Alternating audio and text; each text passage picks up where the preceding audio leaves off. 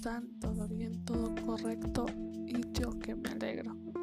El día de hoy les traigo un nuevo podcast. Esta vez se trata sobre el mecanismo de evaluación sensorial. Sin más, empecemos.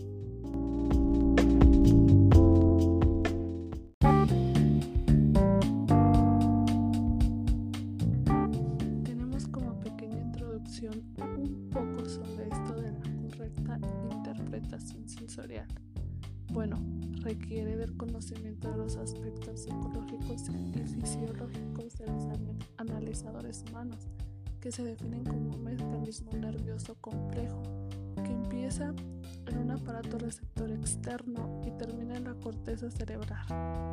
Los analizadores reciben los estímulos del mundo exterior, lo transmiten a través de un nervio conductor y lo transforman en sensaciones las que se interpretan e integran con otras sensaciones y con la experiencia anterior conforman la percepción. El receptor transforma la energía que actúa sobre él en un proceso nervioso donde se producen las diferentes sensaciones como color, forma, tamaño, aroma, textura y sabor.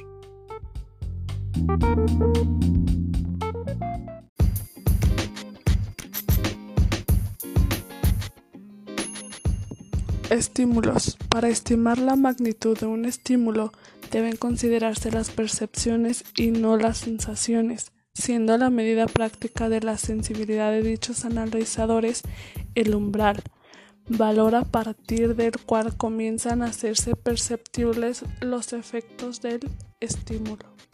Se establecen cuatro tipos de umbrales. 1. Umbral de detección mínima cantidad de un estímulo sensorial para producir una sensación. 2. Umbral de reconocimiento, mínima cantidad de un estímulo sensorial para identificar la sensación percibida. Número 3. Umbral diferencial, mínima cantidad de un estímulo que produce una diferencia perceptible en la intensidad de la sensación. Y número 4. Umbral terminal, máxima cantidad de un estímulo en el cual no hay diferencia en la intensidad de la sensación percibida.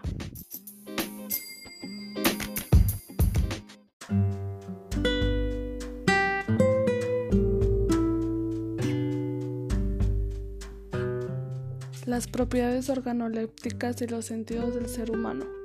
Los sentidos clásicos son el olfato, gusto, vista, tacto y sinestésico. Son diversos los criterios reportados en la literatura con relación al peso e importancia de cada una de las propiedades sensoriales en la calidad y aceptación de un producto alimenticio.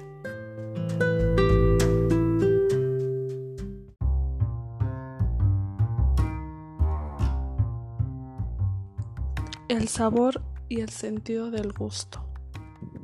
El sabor se percibe mediante el sentido del gusto, el cual posee la función de identificar las diferentes sustancias químicas que se encuentran en los alimentos. El gusto se define como las sensaciones percibidas por los receptores de la boca, específicamente concentrados en la lengua, aunque también se presentan en el velo del paladar, mucosa de la epiglotis, en la faringe, laringe y en la garganta.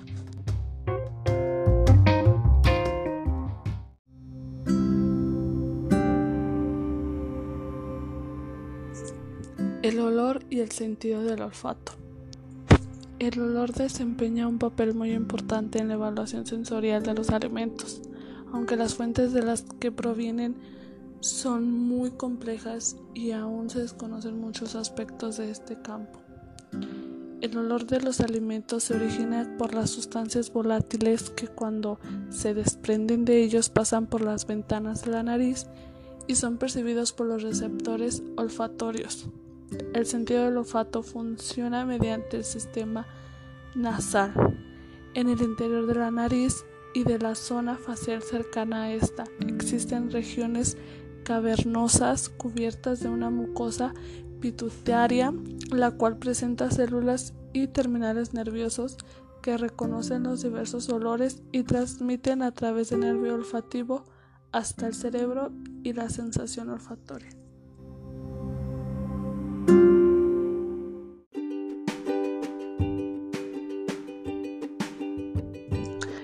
color y el sentido de la vista.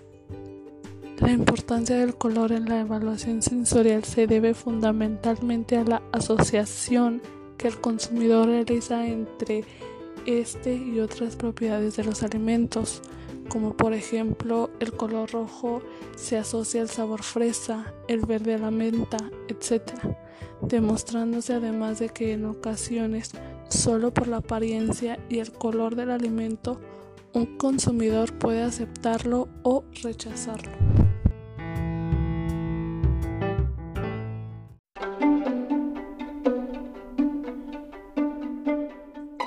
La textura y su relación con los sentidos. Es difícil establecer una definición clara de textura. El diccionario Pequeño Laurose Ilustrado la define como disposición de los hilos de una tela. Sin embargo, el término textura es de uso tan común que muchas personas lo emplean y saben qué quiere decir en el ámbito de la evaluación sensorial de los alimentos. Se han establecido diferentes conceptos de textura, como los que se expone a continuación. Número 1. Conjunto de propiedades físicas que dependen de la estructura tanto microscópicas como macroscópicas del alimento y que pueden ser percibidas por medio de receptores táctiles de la piel y los músculos bucales. Número 2. Conjunto de propiedades mecánicas, geométricas y de superficie de un producto perceptible por los mecanorreceptores, los receptores táctiles y donde sea apropiado visuales y auditivos.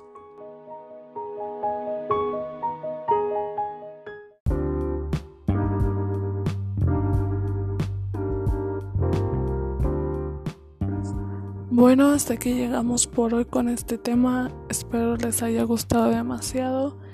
Y pues nada, nos escuchamos en el siguiente podcast.